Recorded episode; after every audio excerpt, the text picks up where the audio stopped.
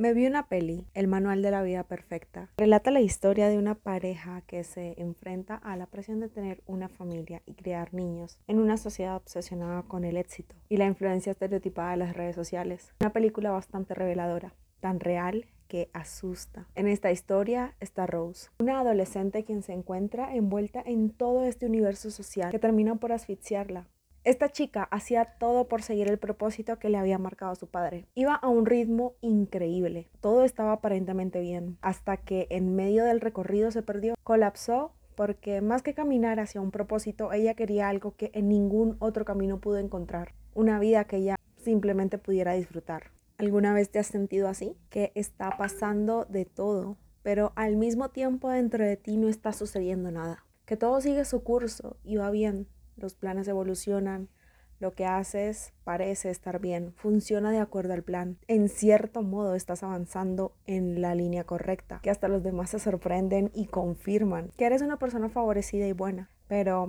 aunque todo eso esté sucediendo, sabes que en realidad algo anda mal, que algo no funciona y que de un momento a otro presionaste el piloto automático. Te es inevitable sentirte como con un vacío por dentro, como olvidado, abandonado, solo. Y te preguntas, ¿Qué hay de mí? Últimamente es lo que me pregunto, me lo pregunto demasiado. ¿Qué hay de mí? ¿Qué hay de mi corazón? ¿Qué hay de mis deseos? ¿Qué hay de lo que yo quiero? ¿Qué hay de lo que yo siento? ¿De lo que yo espero?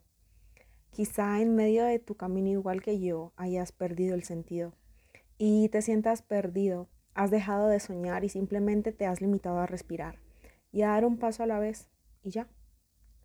Te entiendo, es increíble conocer nuestro propósito, tener claro para qué estamos en la tierra. Es increíble la llama de fuego que se enciende en nuestro interior cuando emprendemos. Nuestros ojos brillan. Hacemos todo con una energía increíble y no importa qué tan bien o mal te haya ido. Al momento de ir a la cama nuestro sueño es tan profundo y reparador como nunca. Y a la mañana siguiente empiezas de nuevo con el mismo o un mejor ánimo. Así pasan los días. De repente siguen pasando y sin darte cuenta ya no tienes el mismo ánimo. Empiezas a descubrir miles de emociones distintas que no conocías, que no pensabas ni, ni tenías presupuestado el que estarían en este camino que elegiste. Frustración, miedo, rabia, confusión, un sinnúmero de emociones con las que empiezas a distraerte hasta perderte. Por eso quiero dedicar este episodio a que juntos volvamos a despertar, volvamos a soñar, nos volvamos a encontrar, que haya un avivamiento en nuestro corazón y le encontremos una vez más el sentido a nuestra respiración. Y quiero compartirte una carta que está en Apocalipsis 2, que va dirigida a la iglesia de Éfeso. Este es el mensaje de aquel que tiene las siete estrellas en la mano derecha, del que camina en medio de los siete candelabros de oro. Yo sé todo lo que haces, he visto tu arduo trabajo y tu paciencia con perseverancia. Sé que no toleras a la gente malvada. Has puesto a prueba las pretensiones de esos que dicen ser apóstoles, pero no lo son. Has descubierto que son mentirosos. Has sufrido por mi nombre, con paciencia sin darte por vencido. Pero tengo una queja en tu contra. No me amas a mí ni se aman a ustedes como al principio. Mira hasta dónde has caído. Vuélvete a mí y haz las obras que hacías al principio, si no te arrepientes. Vendré y quitaré tu candelabro de su lugar entre las iglesias, pero tienes esto a tu favor. Odias las obras malvadas de los nicolaitas al igual que yo. Todo el que tenga oídos para oír debe escuchar al Espíritu y entender lo que Él dice a las iglesias, a todos los que salgan vencedores. Les daré del fruto del árbol de la vida, que está en el paraíso de Dios.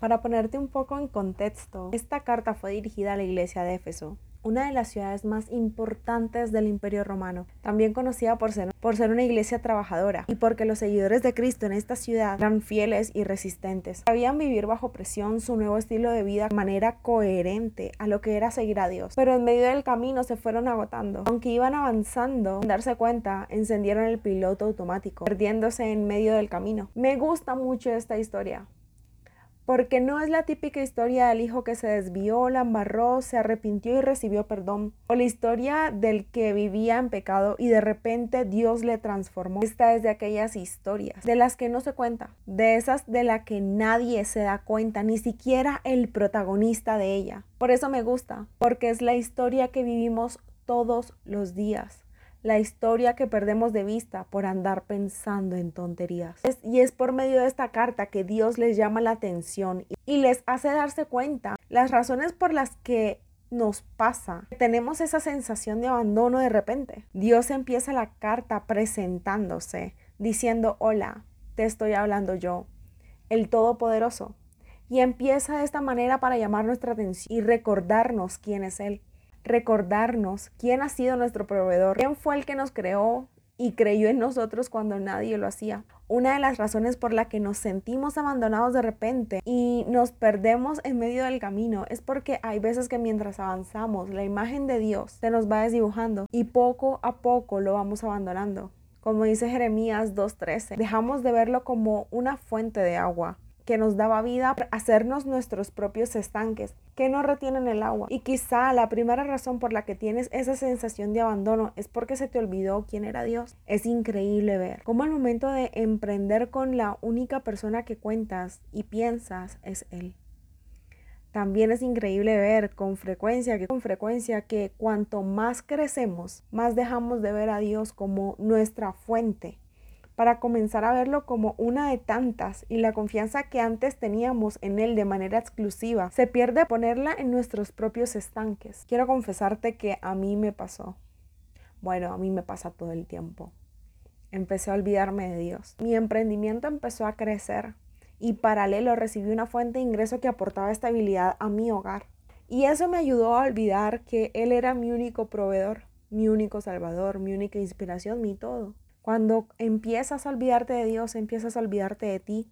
Y cuando empiezas a olvidarte de ti es cuando empiezas a decir, ¿qué hay de mí?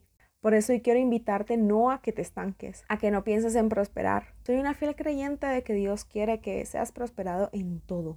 Pero sí quiero que seas intencional en acordarte de tu creador ahora y siempre, porque cuando te acuerdas de Dios, verás lo mejor en toda situación. Que el deseo de Dios y mío está, está en tercera de Juan 1.2. Que te vaya bien, que estés tan saludable en cuerpo, así como eres fuerte en espíritu, pero todo depende de qué tan consciente esté tu espíritu del espíritu de Dios. Luego sigue la carta. Yo sé todo lo que haces. He visto tu arduo trabajo y tu paciencia con perseverancia. Sé que no toleras a la gente malvada.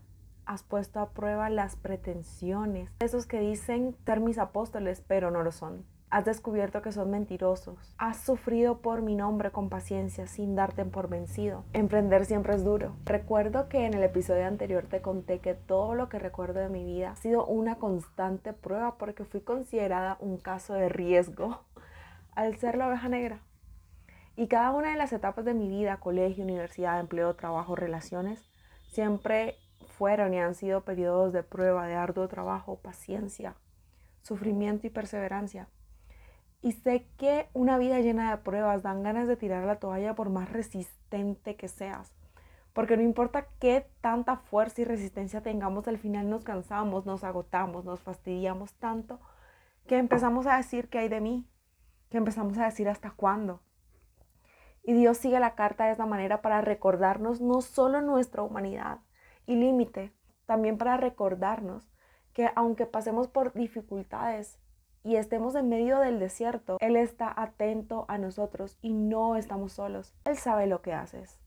Él ha visto tu trabajo y tu paciencia con perseverancia. Él sabe hasta dónde has llegado, todo lo que has llorado y todo lo que has soportado. Quizá la segunda razón por la que tienes esa sensación de abandono puede que no sea porque te hayas olvidado de Dios, Quizás lo tiene súper claro como Rose. Rose conocía a su papá, pero no sabía si podía contar con él, no sabía si podía descansar en él. Quizá la razón sea porque aunque sepas quién es Dios, crees que está lejos. Y hoy quiero decirte que no es cierto. Dios nunca está lejos, Él siempre está más cerca de lo que piensas. Algo que me recordaba mucho en mi etapa de adolescencia era el Salmo 27.10, que aunque mis papás me abandonaran, el Señor me recibiría en sus brazos. Y ahora de grande me recuerdo muchísimo 2 Corintios 12.9. que su gracia es todo lo que yo necesito y su poder actúa en mi debilidad. Así que esta vez no quiero animarte a resistir, quiero animarte a que te rindas, a que te tumbes en Dios y que vuelvas a verlo en cada situación, a que veas tu humanidad dentro de su divinidad y a que digas como Pablo en los versos que le siguen a 2 de Corintios del 12 al 9. Prefiero sentirme orgulloso de mi debilidad para que el poder de Dios se muestre en mí. Y me alegro, me alegro de tener una vida difícil por ser fiel a Cristo porque lo que me hace fuerte es reconocer que soy débil. No estoy solo y nunca estaré solo. Al principio de este episodio te contaba lo increíble que son los nuevos comienzos. La alegría explosiva que da el emprender es algo indescriptible, no sé. Es como la sensación de estar enamorado y de tocar el cielo con tus manos. Es maravilloso enamorarse. Recuerdo cuando conseguí mi último empleo. El primer día de mi trabajo dormí como un bebé. Recuerdo cuando hice mi primer croissant y lo vi hornear. Fue como si el Espíritu de Dios se hubiera posado sobre mí.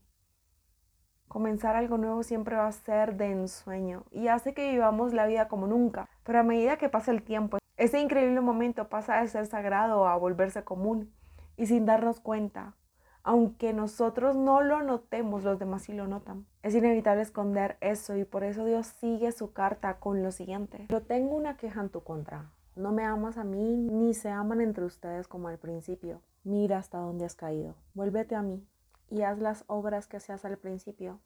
Si no te arrepientes, vendré y quitaré tu candelabro de su lugar entre las iglesias. Pero tienes algo a tu favor.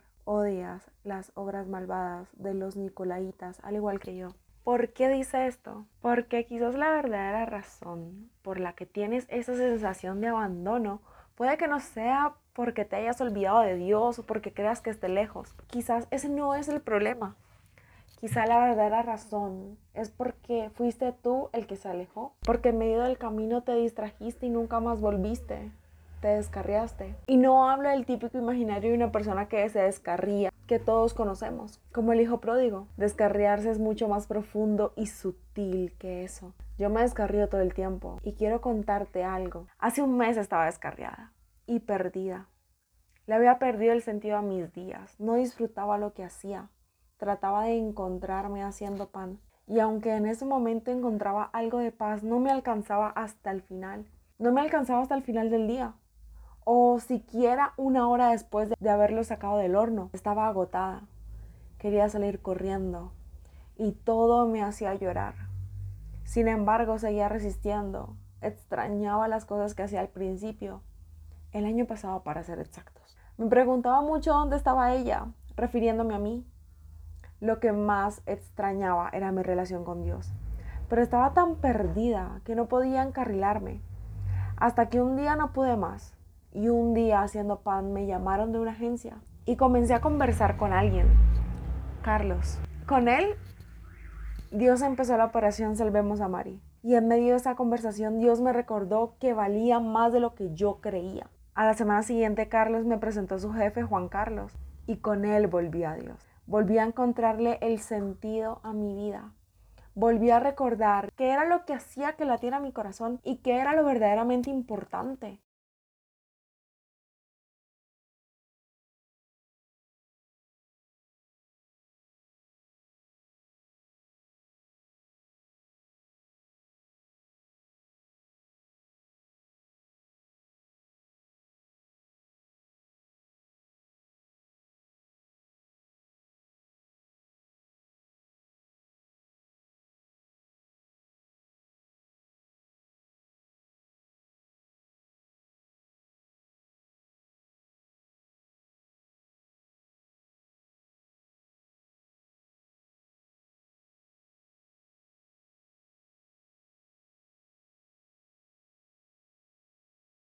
Esa conversación me avivó y llenó de amor mi interior. Y aunque creo que no estaré en esa agencia, ni volveré a saber de ellos, estoy disfrutando mi vida de nuevo.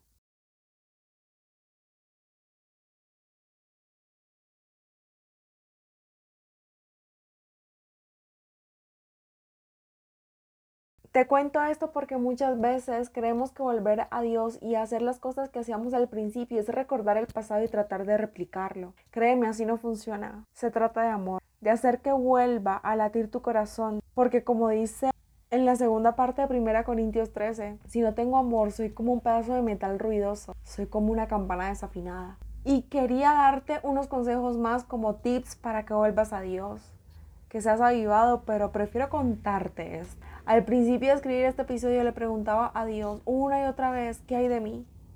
¿Cómo podría dejar de sentirme como me sentía? Sola, perdida.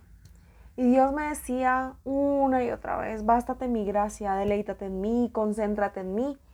Y por primera vez le dije que no era suficiente, que no lo entendía y que necesitaba algo más, que qué significaba, que no lo entendía. Y él hizo que lo entendiera de una manera distinta, rodeándome de personas que estaban llenas de amor, solo de la forma en la que él sabía que yo podía prestar atención. Hay muchas formas de volver a Dios. Leer su palabra, hablar con Él, buscarlo a Él, alabarlo, hablar en lenguas, rodearte de personas que amen y sueñen. Todas son válidas. Todas funcionan. Todas te llevan a Dios. Pero la que más te funcione a ti, solo la saben Dios y tú. A mí me funcionó rodearme de personas que amaban y soñaban. Pero tu operación de salvación depende de lo que haga latir tu corazón.